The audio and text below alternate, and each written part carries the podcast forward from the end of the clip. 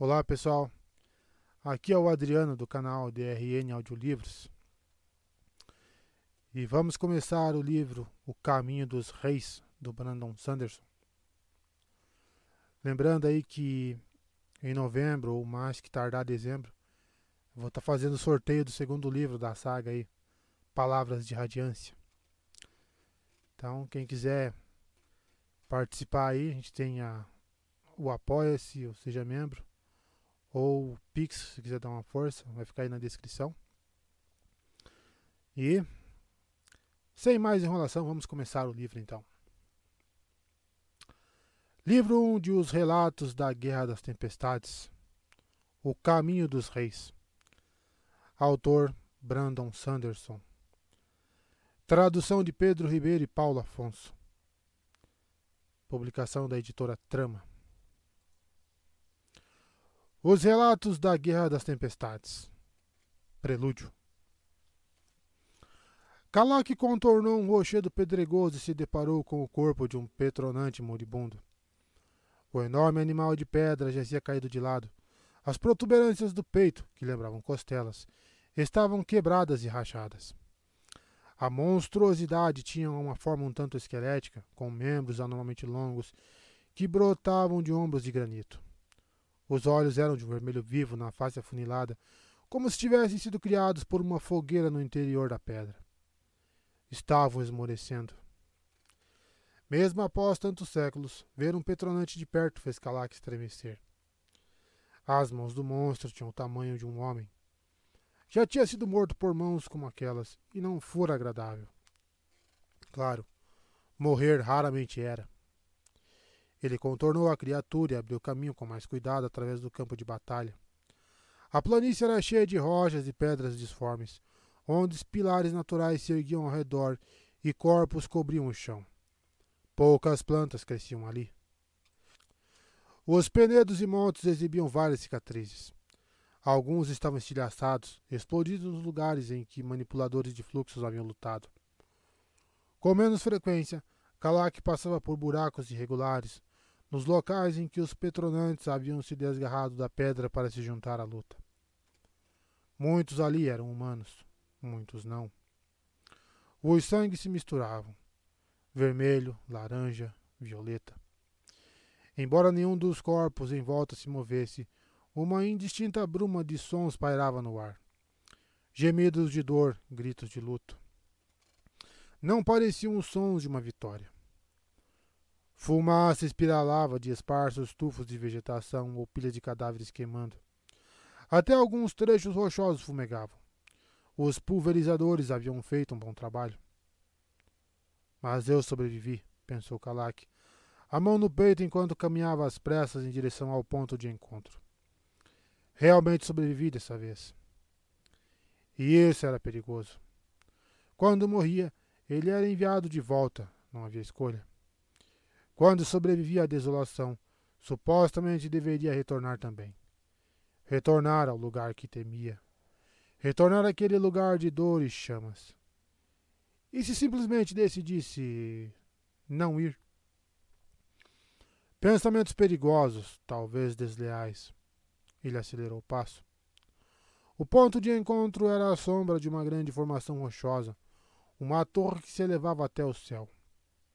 Como sempre, os dez o haviam escolhido antes da batalha. Os sobreviventes deveriam se dirigir até lá. Estranhamente, apenas um deles o aguardava. Jezrien. Os outros oito teriam morrido? Era possível. A batalha tinha sido intensa daquela vez, uma das piores. O inimigo estava cada vez mais tenaz. Mas não. Kalak franziu a testa ao se aproximar do sopé do rochedo. Sete magníficas espadas se erguiam orgulhosamente no local, fincadas no chão rochoso. Eram obras de arte, tinham formas graciosas, inscritas com grifos e arabescos. Ele reconheceu cada uma. Se seus donos tivessem morrido, as espadas teriam desaparecido.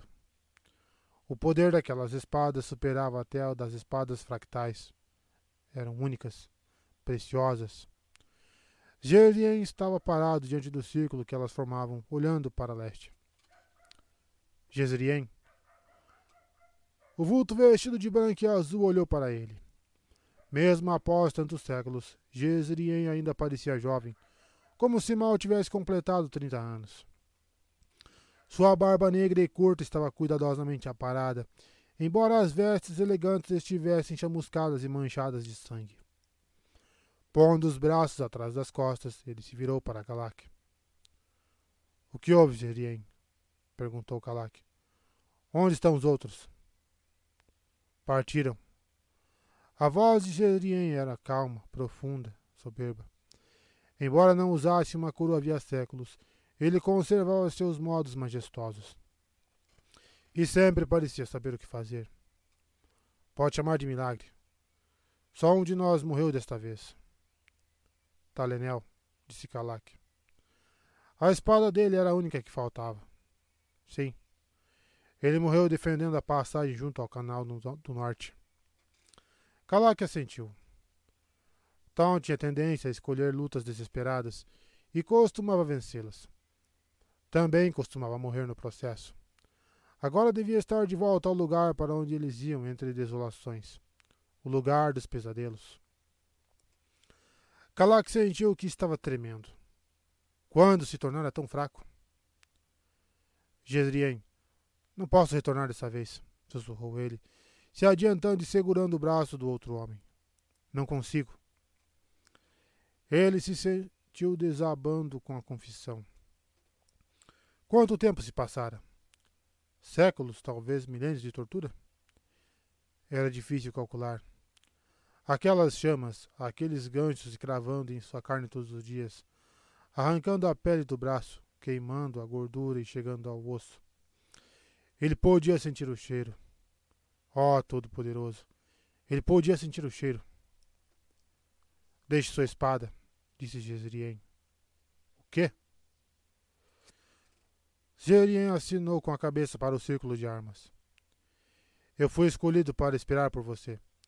Não sabíamos ao certo se você tinha sobrevivido. Nós tomamos uma decisão. Está na hora de o sacro pacto terminar. Kalak sentiu uma aguda pontada de pavor. Qual será o resultado disso? Ishara acredita que, se um de nós continuar ligado ao sacro pacto, talvez seja suficiente. Existe a chance de pormos fim ao ciclo de desolações. Kalak olhou nos olhos do rei imortal. Uma fumaça preta se elevava de um pequeno arbusto à esquerda. Nos olhos de Jezrien, Kalak viu angústia e pesar, talvez até covardia. Ali estava um homem pendurado sobre um abismo, agarrado a um fio. Pelo Todo-Poderoso, pensou Kalak. Você também está arrasado, não está? Todos eles estavam. Kalak se virou e foi até uma beirada que dava vista para a parte do campo de batalha. Havia muitos cadáveres em meio aos quais caminhavam os vivos. Homens em mantos primitivos, portando lanças com pontas de bronze. Outros, perto deles, envergavam resplandecentes armaduras.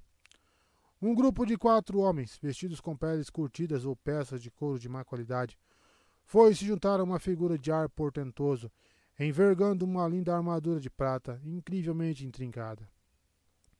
Um enorme contraste. Jezrien se postou ao seu lado. Eles nos veem como divindades, disse Kalak. Eles confiam em nós, Jezrien. Nós somos tudo o que eles têm. Eles têm os radiantes. Vai ser o bastante. Kalak balançou a cabeça. Ele não vai se deter por causa disso. O inimigo. Ele vai encontrar um meio de contornar a situação. Você sabe disso. Talvez. O rei dos arautos não ofereceu mais nenhuma explicação. E Ton? perguntou Kalak. A carne queimando, o fogo. A dor após dor após dor. É melhor um homem sofrendo do que dez, murmurou Jezrien. Ele soava tão frio como uma sombra gerada por calor e luz caindo sobre alguém honrado e honesto, projetando uma escura imitação. Jezrien retornou ao círculo de espadas. Surgindo da bruma e úmida de condensação, Sua própria espada se materializou em suas mãos. Já foi decidido, Kalak. Vamos seguir nossos caminhos e não vamos nos procurar. Nossas espadas devem ser deixadas aqui. O sacro pacto termina agora. Levantando a espada, ele a cravou na pedra, junto com as outras sete. Olhou então para a arma, hesitante. Por fim, fez uma mesura e virou o rosto, como se envergonhado. Nós escolhemos esse fardo voluntariamente. Podemos escolher nos livrar dele se quisermos. O que vamos dizer às pessoas, Jezrien? perguntou Kalak. O que vão dizer desse dia? É simples, respondeu Jezrien. Vamos dizer que eles finalmente venceram. É uma mentira bem fácil. Quem sabe? Talvez acabe se mostrando verdade. Kalak observou os Jezrien se afastar em meio à paisagem calcinada. Por fim, convocou a própria espada e a cravou na rocha ao lado das outras oito. Depois deu meia volta e caminhou em direção oposta a Jezrien. Não conseguiu deixar de olhar para trás, para o único espaço ainda vazio no círculo, o local em que a décima espada deveria estar fincada. O único deles que fora perdido, o único que eles haviam abandonado. Perdoe-nos, pensou Kalak. Então, foi embora.